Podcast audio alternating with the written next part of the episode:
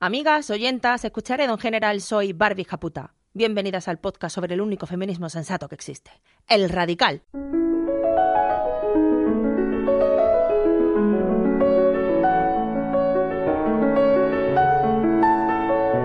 Radio Japuta, el podcast que sueña con la revolución feminista violenta. Venimos armadas, habidas de lágrimas, hartas de correr y de contárselo a la almohadera callar. Escuchad el grito, un mensaje claro a cerebros más bien básicos. Somos la justicia, la venganza y existimos. La Hola Barbie, soy Julia y tengo 13 años. Te sigo desde que mi madre me regaló tu libro Ni la verdía. Yo, aunque sea una niña, me doy cuenta de que los chicos y algunas chicas que hay en mi instituto son machistas y lo paso mal. Yo tengo una amiga que sus padres son de Vox y muy machistas. Ella se siente incomprendida y dice que es el polo opuesto de sus padres.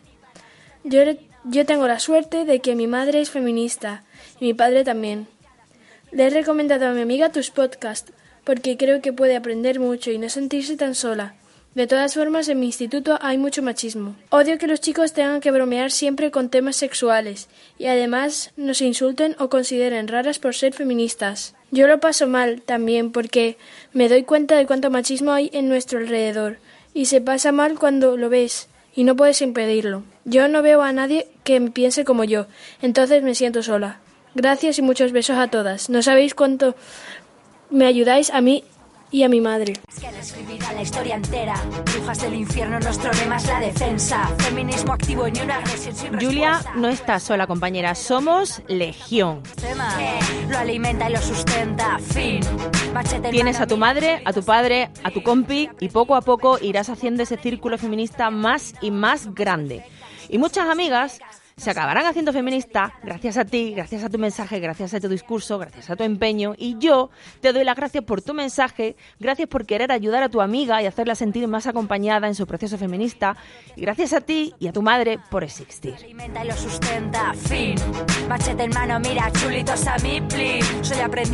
El planeta Lila Verdía. Madre mía, ya no se vende eso. Muchas gracias. No somos humildes, delicadas ni pequeñas, penas masticadas. Y primas, deciros que Barbie Japuta y Radio Japuta nos mudamos a partir de ahora. Tanto este podcast como mis artículos semanales los encontraréis en otro medio, en público.es. Después de siete años en el diario.es, comenzamos aventura en este nuevo medio, que también es afín a la izquierda. Hombre, claro, no nos íbamos a ir a la razón.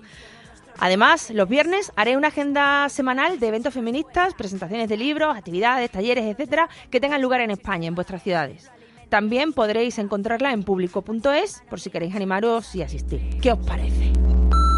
Siento que puedo decir lo que yo quiera. Esa sensación del poderío feminista que te invade. Y que nadie me va a juzgar, incluso que me van a apoyar. Cada vez que os escucho. Porque son píldores. Y sigue abriendo cerebros, te admiro un montón. Pindoletes, chicotigües de feminismo. Y simplemente escuchar. Hasta el coño ya. Para variar, que tenemos un poquito de voz. Pues qué pues que te diga. Me en el día. Y una perdida como la de antes. O mándame un WhatsApp, aunque es menos elegante, pero contáctame. Y se acerca el 8M. Este año en España un poco dividido entre ciudades que van a la huelga y ciudades que no. Pero más allá de las razones de cada región para hacer esto o aquello, este día, es importante no olvidar qué nos mueve a todas, quién es nuestro enemigo como mujeres, dónde tenemos que poner las fuerzas y el grito.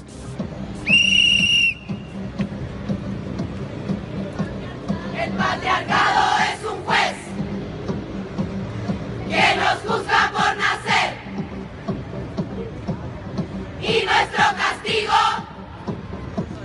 es la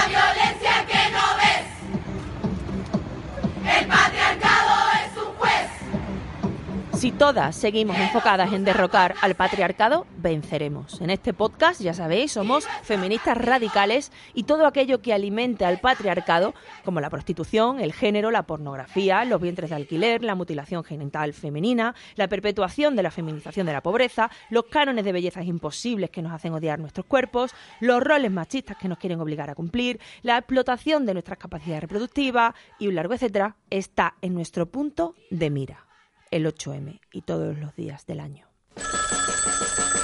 636 75 14 20. ¡Yo lo cogeré! 636 75 14 20. ¿Cómo va eso a mitad de casa? Voy a tomar el camino equivocado, voy a salirme de la trayectoria, voy a meterme en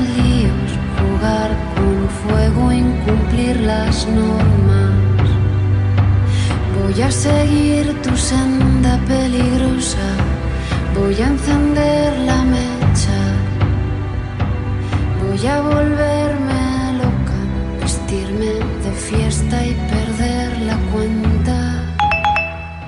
Acabo de terminar una relación con mi pareja de más de 5 años en la que le he dejado yo y una de las razones por las que hemos dejado es porque él se sentía abandonado por mi trabajo y yo pues mis prioridades son mi carrera y no él. Pero me siento muy culpable por no estar triste. Todas las amigas y a la gente que le he dicho que lo hemos dejado después de tantos años me miran como si tuviera que estar destrozada y yo no, no siento mucho. A ver, me ha dado pena, pero ya he estado mucho más destrozada y mucho más triste cuando me denegaron entrevistas de trabajo de fondos para mi carrera de investigación y me siento muy culpable y no sé qué hacer, no sé por qué me siento culpable por dejar una relación y sobre todo me siento culpable por no estar triste por dejar una relación. Si le he dejado yo, ¿por qué tengo que estar triste? A este preciso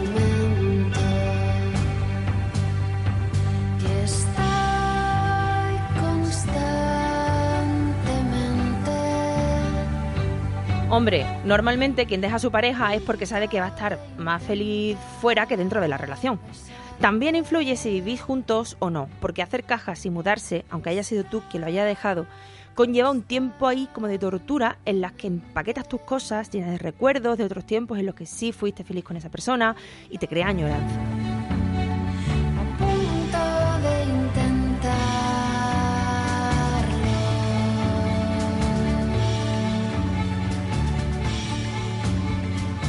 Y a ver, que también en la movida esta de los corazones rotos hay mucho de mito del amor romántico y un poquito de ego roto si eres la persona dejada. Pero sobre todo está la presión de la sociedad que nos enseña que separarse es un fracaso social. Es una mezcla bastante explosiva de motivos que te dejan echar una mierda. Voy a salir a buscarte. Pero si tú eres quien lo ha dejado, si ahora está más feliz y si estando con él además te importaban más otras cosas que él, pues a ver, no sé por qué ibas a estar triste, pero sí sé por qué la gente te lo exige. Y ahí entra el mito del amor romántico, la concepción de que si empiezas con alguien te tienes que morir de vieja a su lado o has fracasado.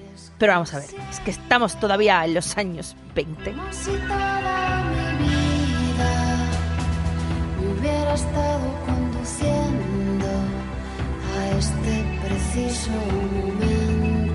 Os voy a decir una frase de mi hermana muy nihilista del amor ella. No estamos pensados para estar 50 años viviendo con la misma persona. Eso no hay cuerpo que lo aguante. No es bonito, no es romántico, es un castigo y probablemente la mayoría no se soporten a esas alturas. Un día voy a traer mi hermana a presentar el programa conmigo, aun a riesgo de que os guste ella más que yo.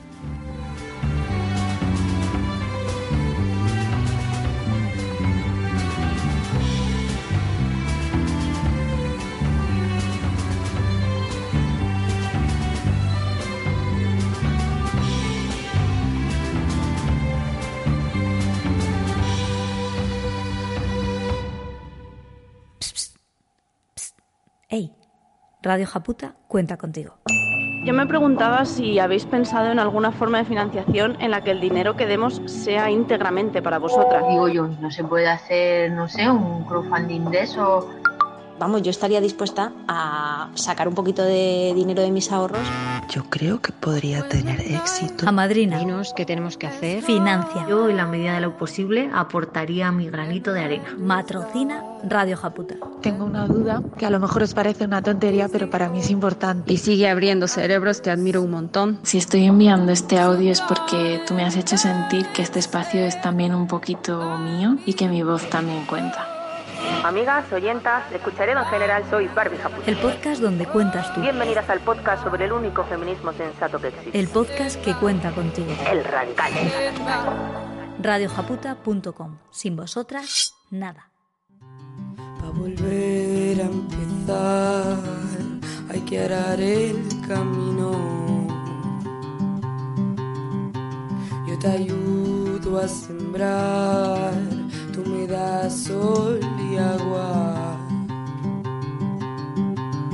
Y ya brotarán los tallos de la cebolla para que mi niña ya no siga llorando. Eh, estábamos dormidos y nos hemos despertado. O sea, los gritos nos han despertado tanto a mí como a mis niños. Entonces me he asomado a ver y he visto esta escena. La chica muy borracha y el tío agrediéndola, gritándola, amenazándola. He llamado a la policía, al 112. Y cuando ha llegado lo- los Mossos de escuadra, yo me he ido tranquila a descansar. ¿Cuál es mi sorpresa? Que pasan unos minutos y vuelvo a oír los gritos. Porque mira, han venido los Mossos, mira en qué lío me has metido. Es que si quieres que sea un hijo puta, vas a ver lo hijo de puta que puedo llegar a ser. Bueno, un montón de amenazas. Y claro, yo me he quedado con un súper mal cuerpo porque digo, pero ¿cómo puede ser que yo llamo? Y yo he explicado, mira, han empezado una discusión, pero ahora el chico está agrediendo a la chica, la está amenazando, la está empujando contra la puerta del garaje. Y que van los Mossos y que no le, no le hacen nada, nada más que hablan ahí dos minutos con él y se marchan. Y luego me revienta que vengan los machitos de turno a decir que es que a una mujer si se le pone, si se le mete en la cabeza, el tío pasa la noche en el calabozo, porque sí, que esperaban que la pegara en directo para llevárselo, no sé, o sea, he alucinado bastante y estoy con muy mal cuerpo. creer, necesito esta tierra. ¿Y quién me ha pedido permiso para traerme a este lugar? Así es. Si la policía llega al lugar de los hechos y la chica le dice que está bien y que pueden irse, ellos se van. No tienen en cuenta, porque el protocolo no lo tiene en cuenta, que el hecho de verlos aparecer a ella la pondrá aún más nerviosa porque sabe que su agresor la culpará a ella de que los vecinos hayan llamado. Incluso ella misma pensará que debió gritar menos para no molestar a los vecinos. Muchas veces, en situaciones así, la víctima tiende a pensar que si alguien ha llamado a la policía es porque están molestos con ella y con sus gritos, no porque quieran ayudarla.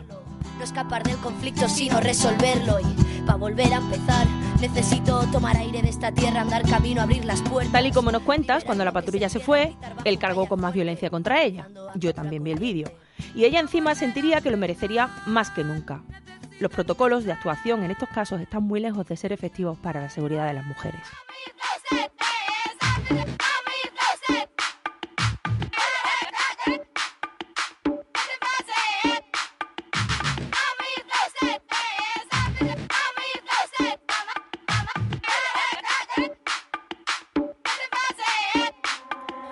Cuento de princesas y telenovelas, decir que somos las pasivas, que somos indefensas. No dudes en usar la fuerza para tu defensa.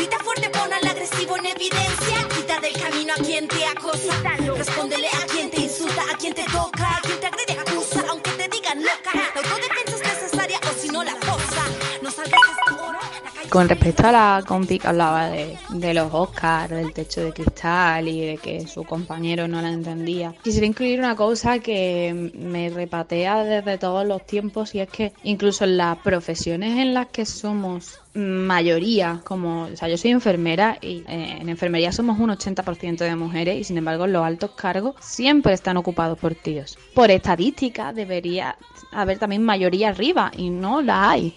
Y creo que pasa lo mismo en, en cocinas, que los cocineros famosos son siempre hombres. Luego en los bares normales hay una mayoría también de mujeres cocinando. ¿Por, ¿Por qué? Porque se hacen famosos ellos. Y eso es lo que la gente no ve. La gente dice, no, si quieres llegar a alto ejecutivo, me metes de ejecutiva. Dicen, no va por ahí la cosa, porque yo he escogido la profesión que yo quiero, pero veo muy difícil llegar a lo mejor a gerente de un hospital. Y no veo que eso sea accesible para mí.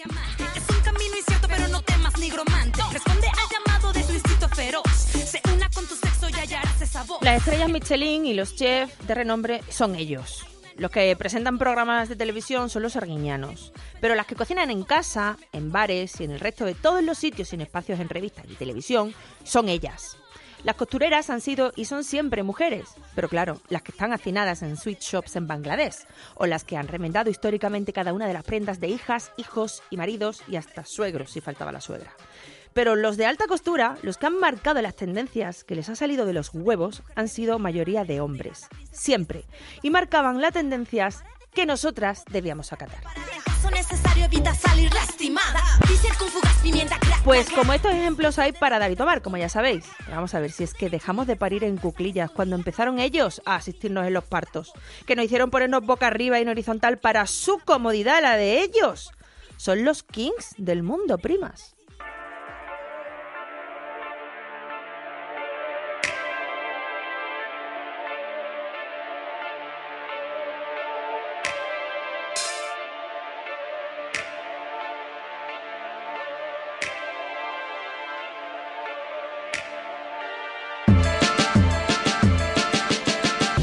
A paso a paso la visión que tuve, cortando lazos con todo lo malo que me destruye, huye, luchar para después triunfar, ya se me hizo costumbre, sembrando en todo lugar para vencer la incertidumbre. Avanzo lento pero que ahora puedo decir que soy una esposa ex abnegada y una madre ex sacrificada. Gracias a que empecé a poner límites y a que empecé a preocuparme más por mí, pues es que estoy ahorita en la playa con mi hermana, solo ella y yo, disfrutando. En algún punto sí sentí culpa, no lo voy a negar. Empezando el viaje, pues sí empecé a sentir mucha culpa porque pues tengo un pequeñito de dos años y medio que se quedó llorando, al cual todavía pues tenía, tomaba su teta para dormir pero dije es que no puedo, yo necesito este tiempo y sí sentí culpa, pero fui capaz de sacar la culpa, ¿sabes? Porque yo decía es que si yo no veo por mí, nadie más lo va a hacer. Y si yo no estoy bien, yo no puedo ofrecerles. Entonces, creo que parte de estos límites que yo misma pude poner estuvo el que yo dije con asertividad, le dije a mi esposo, yo me quiero ir una semana de vacaciones con mi hermana y él dijo, pues adelante. Estoy exhausta, pero soy como sonámbula. Mis letras, una válvula de escape de esta enorme jaula. Marco la pauta, soy coherente y también cauta, tejiendo mis Esto que has dicho de que necesitabas un tiempo para ti, porque si no, no podías seguir ofreciéndoles, es un buen ejercicio para calmar la culpa. Y recomiendo a todas que hagáis lo mismo que esta compi que nos llama, si tenéis la oportunidad, claro, coger el petate y delegar en vuestra pareja, si la tenéis, o en una persona de confianza, tanto quehaceres como hijos, como mascotas, como el cuidado de vuestro padre dependiente, por ejemplo. Cualquier cosa que no seáis vosotras mismas. Y cuando os ataque la culpa, pensad que verdaderamente necesitamos ese tiempo, todas, sea cual sea nuestra situación, ese tiempo a solas, lejos, para no olvidarnos de quién somos cuando no estamos cuidando de otros para cargarnos de energía, para reflexionar sobre nosotras, nuestras vidas, nuestros miedos. Y si te llevas a una amiga o a tu hermana con la que beberte un vino y compartir reflexiones, pues ya que te voy a contar.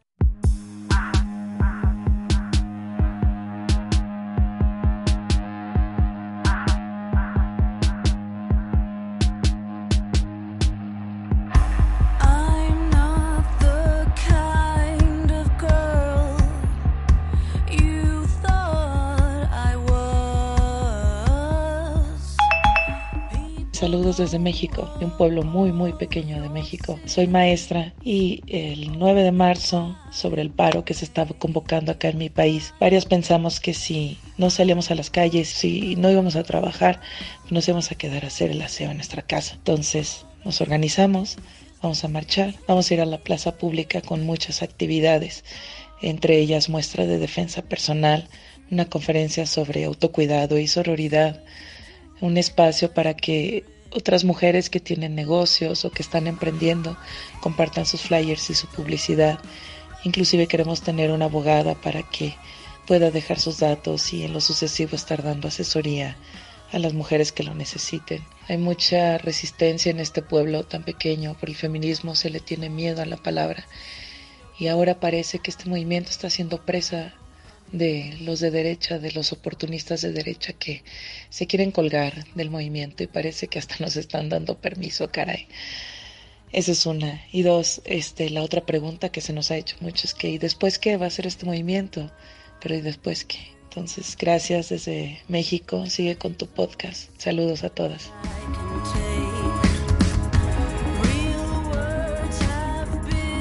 Nos han llegado muchos mensajes de México, donde este 8M va a ser épico.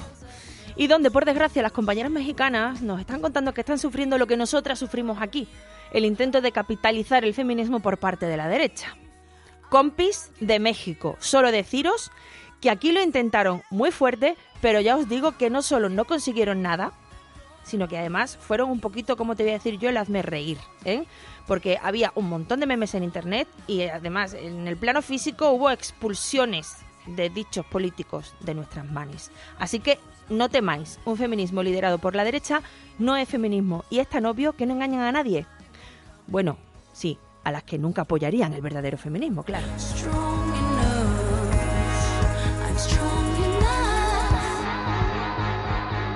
Dices también que os preguntan que dónde vais con esta lucha, que después qué. Esto de preguntar cuál va a ser el final de nuestra lucha, qué esperamos, y la obligación casi de describir con pelos y señales cómo es ese mundo igualitario que reclamamos, no es nuevo. De hecho, Gerda Lerner, enormérrima, en su libro El origen del patriarcado, que os recomiendo encarecidamente, contesta así. ¿Que qué tipo de historias se escribirán cuando se aleje la sombra de la dominación y hombres y mujeres compartan por igual la tarea de hacer definiciones? ¿Devaluaremos el pasado? ¿Depondremos categorías? ¿Suplantaremos el orden por el caos? No. Simplemente caminaremos bajo el mismo cielo. No tenemos ninguna obligación de describir qué hallaremos al final, igual que no la tenían aquellos exploradores que navegaron al otro extremo del mundo para encontrarse con que la Tierra era redonda. Nunca lo sabremos hasta que no empecemos, el mismo proceso es el camino, es el objetivo.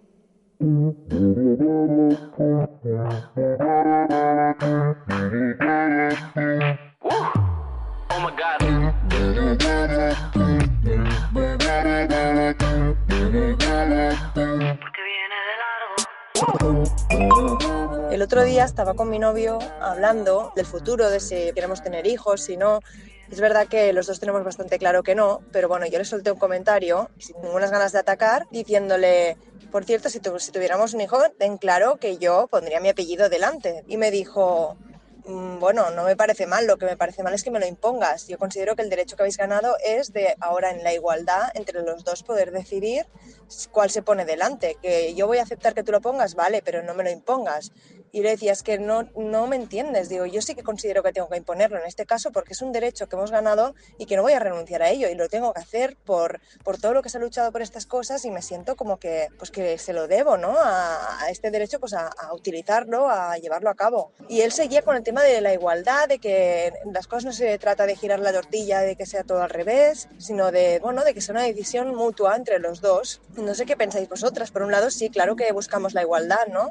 Pero por otro pienso, ostras, un derecho que hemos ganado así, es que tengo que imponer mi, mi decisión ahí. Yo, lo sentí así, no sé si es que, mm, no sé, me he vuelto muy radical en ese aspecto, no lo sé, pero vamos, no sé cómo lo veis vosotras. Contigo a full, compañera, yo lo veo claro. Y además lo veo como parte del activismo feminista. Eh, educar con el ejemplo es esto. Soy feminista y aprovecho cada uno de los logros que la lucha me ha ofrecido para enseñar a mis hijas e hijos y además para empoderarme yo. No entiendo la parte en la que tu chico dice que se lo estarías imponiendo. Decir esto es una pequeña trampa, porque solo se te impone algo cuando tú no quieres. Y él dice que sí quiere ponerle tu apellido. Imponer significa exigir a alguien cumplir, soportar, pagar o aceptar una cosa. Pero por otro lado te está diciendo que no le importa poner tu apellido primero. Aquí falla la Matrix, ¿eh? Sobre todo teniendo en cuenta que habláis, que hablabais de no tener hijos.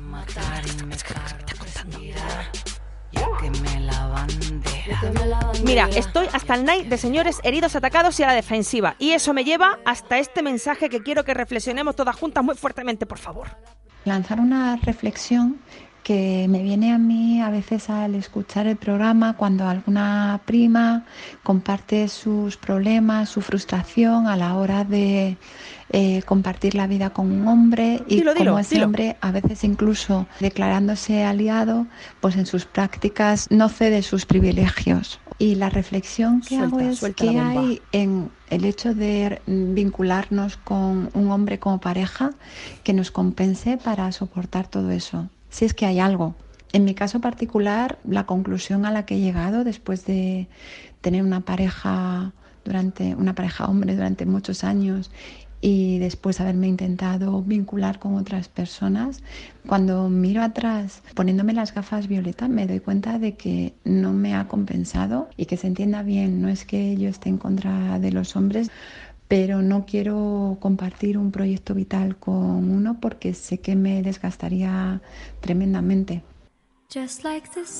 Amigas, pensemos en las palabras de la compañera. Y por favor, hagamos un especial sobre este tema si hace falta. Porque esta búsqueda casi inconsciente de las mujeres heteros por encontrar un hombre al que meter en casa tiene que acabar. Las lesbianas también están en esta persecución, pero colega, al menos vosotras vais a meter en casa a una mujer. Joder, es que no hay color. Como dice mi amiga Twices, mi ser mitológico favorito es una mujer mayor de 50 que no estaría mejor viuda.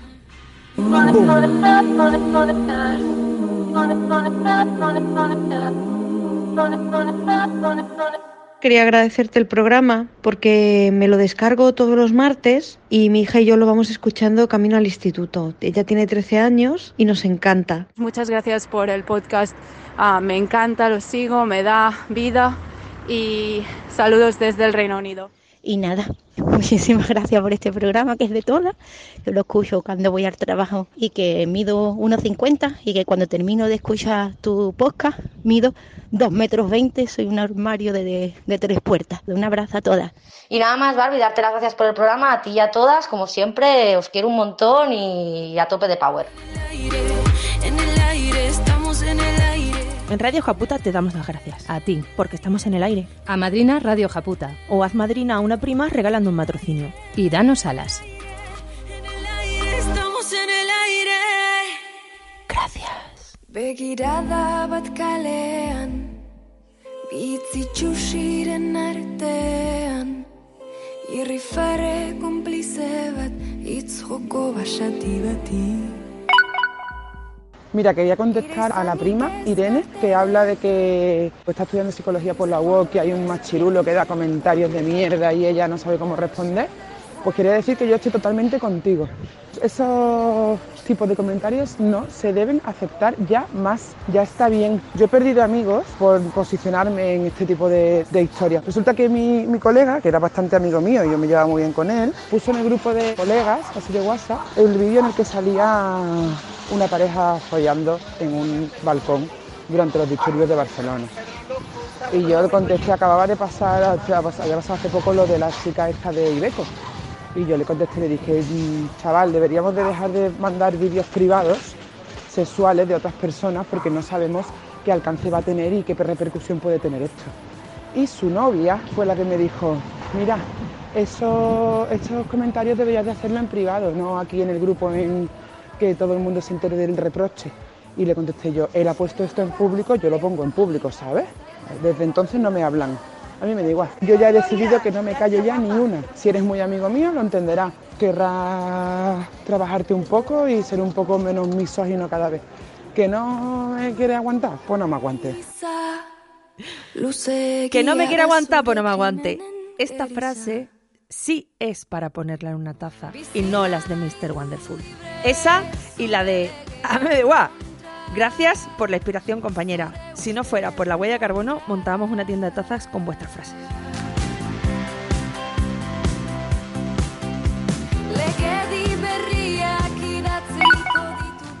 No se puede ni comprar un pijama sin que te sexualicen o te infantilicen. Y he acabado enfadada.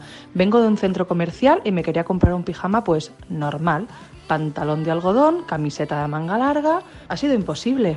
He entrado a todas las tiendas del centro comercial típicas de pijamas y lencería y todas eran o de encaje súper sexy o con motivos Disney o súper infantilizados como si fueran un pijama de una niña pequeña. Imposible encontrar un pijama normal.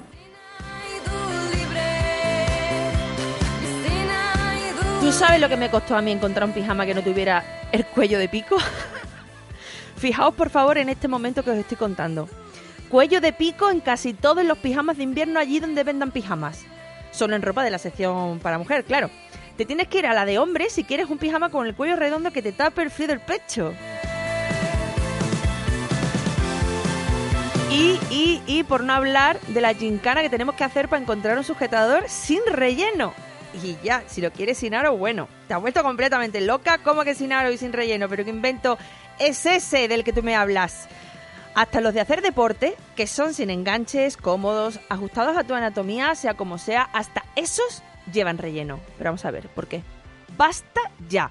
Luego que por qué dejamos de usar sujetador, que si estamos todas mm, enfeminazizadas. Hombre, porque lo que no puede ser es que el momento de más placer en nuestros días sea llegar a casa y desabrocharnos esa máquina de tortura que te marca la piel. De verdad, industria textil. Que somos muchas las que no queremos estar sexys, sino abrigaditas y cómodas. Hagan ropa para estas parias de la tierra, por favor. A ser posible, y si no fuera mucho pedir, no le encarguen el trabajo a mujeres pobres de Bangladesh a las que les pagan un dólar al día para cobrarnos luego a nosotras 30 euros por un pantalón pijama. Es que está todo mal si lo piensas, ¿eh?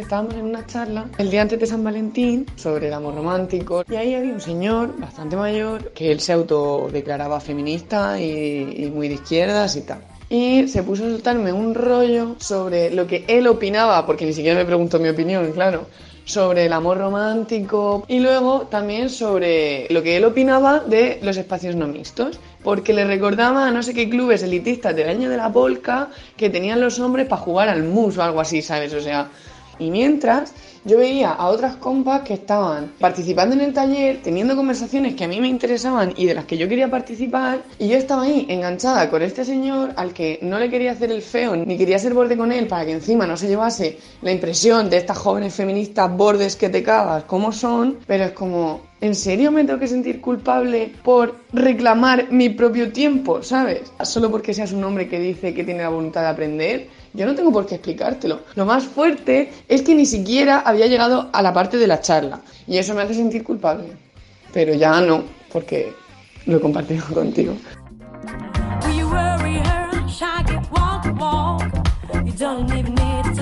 Vamos a contestarte con una idea en forma de canción. Y os vamos a pedir encarecidamente que os la pongáis de tono de móvil o algo. Y la ponéis a sonar a toda castaña en momentos así, como si os llamaran.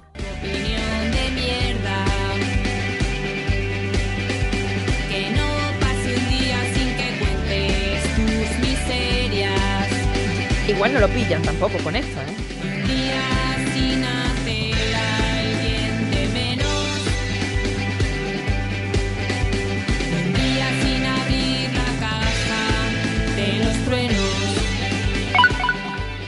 Acabo de escuchar el último podcast y había una chica que decía que estaba en Los Ángeles con su pareja chico y que no sabía si querían tirar cada uno por un lado y que al final escuchó lo de no voy sola, voy con mi parrus y dijo, ¿qué coño me voy yo sola, no? Y tú dijiste que yo no sé si me atrevería, fíjate, no porque me pase nada a mí, sino por lo que le pueda pasar a mi chico, ¿no? Creo que es algo que tenemos todas, ¿no? O sea, que lo tenemos como súper arraigado. No sé si solo en referencia a cuidar de chicos, es decir, mi pregunta es para las lesbianas o las chicas bisexuales que hayan tenido pareja femenina, si también les pasa, porque mi chico me cuida un montón, además es súper feminista o, o aliado, como lo quieras decir, y en cambio siempre tengo la cosa de protegerlo, ¿no? Y él mide metro ochenta y cinco, yo metro cincuenta y cuatro, ¿no? O sea, pero es algo innato en nosotras, ¿no? Y innato, no, mal, mal, mal, no es innato, mal. Esa es la pregunta. Yo creo que el rol de cuidadoras lo tenemos como mujeres, independientemente de quién sea nuestra pareja, pero que contesten las compañeras lesbianas, o como las llama Mariana Pichot, las presidentas del feminismo. Somos las voces que queríais callar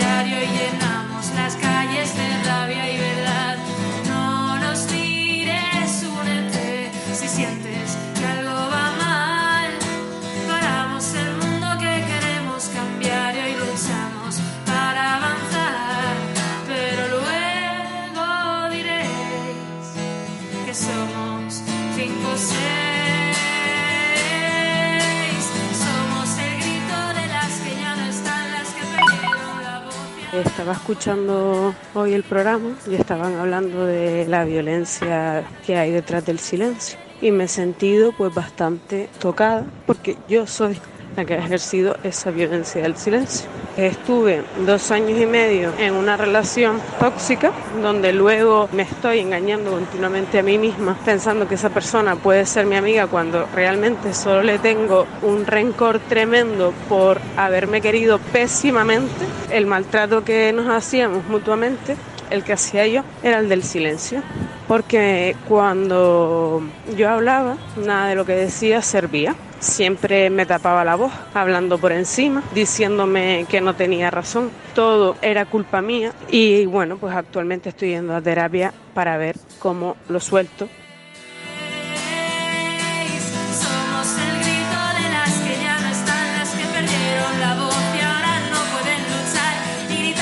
Y entonces, pues yo era la del silencio porque yo decía, pues si no sirve de nada, nada de lo que digo, pues entonces no digo nada.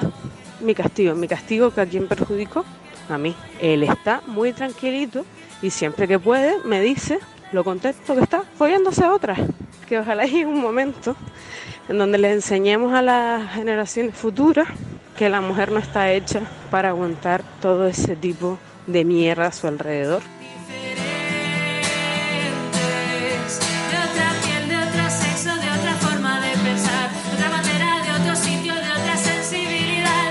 En esto de técnicas de maltrato tenemos que tener en cuenta una cosa. Una mujer puede pegarle dos hostias a su pareja, ¿vale? Hombre. Y lo que hay que analizar es lo siguiente. ¿Está atacando o es autodefensa? Hay mujeres que incluso matan a su marido y que luego son absueltas porque lo que estaban haciendo era salvar su vida. Tú, compi, respondías con silencio a un tipo de maltrato hacia tu persona. ¿Se puede considerar que tú eras igual de maltratadora que él porque te mantenías en silencio ante sus constantes ataques y- e intentos de silenciarte? Yo creo que no. Al igual que la que en una pelea con su pareja le devuelve las hostias, pues no es ella la maltratadora, ella es la que se está defendiendo. El maltratador es aquel que crea el daño, que mina la moral de su pareja, que comienza a destruirla, primero poco a poco y luego con más fiereza. Las veces que ésta se defiende de los ataques, por muy sutiles que sean, no pueden ser considerados violencia, sino autodefensa.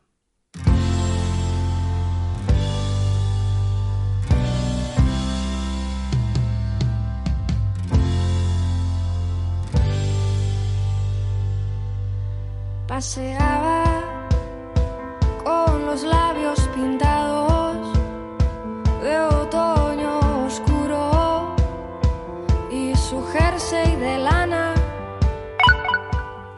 Referente a la donación que hice, voy a aprovechar que lo haya sacado en el podcast para explicar el sentido que realmente tiene ese dinero para mí. Ese dinero me lo dio una mutua que tengo por mi trabajo, por el hecho de parir, de ser madre hace cinco años.